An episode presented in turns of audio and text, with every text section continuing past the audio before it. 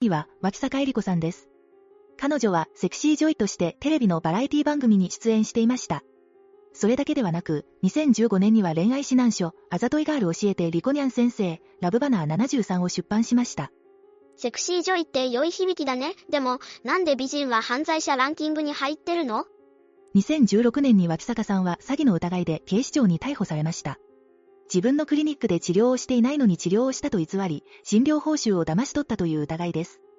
結局、脇坂さんは詐欺罪に問われ、懲役3年、執行猶予4年の判決が下されました。結構重い罪だね。具体的にはどういう詐欺なの？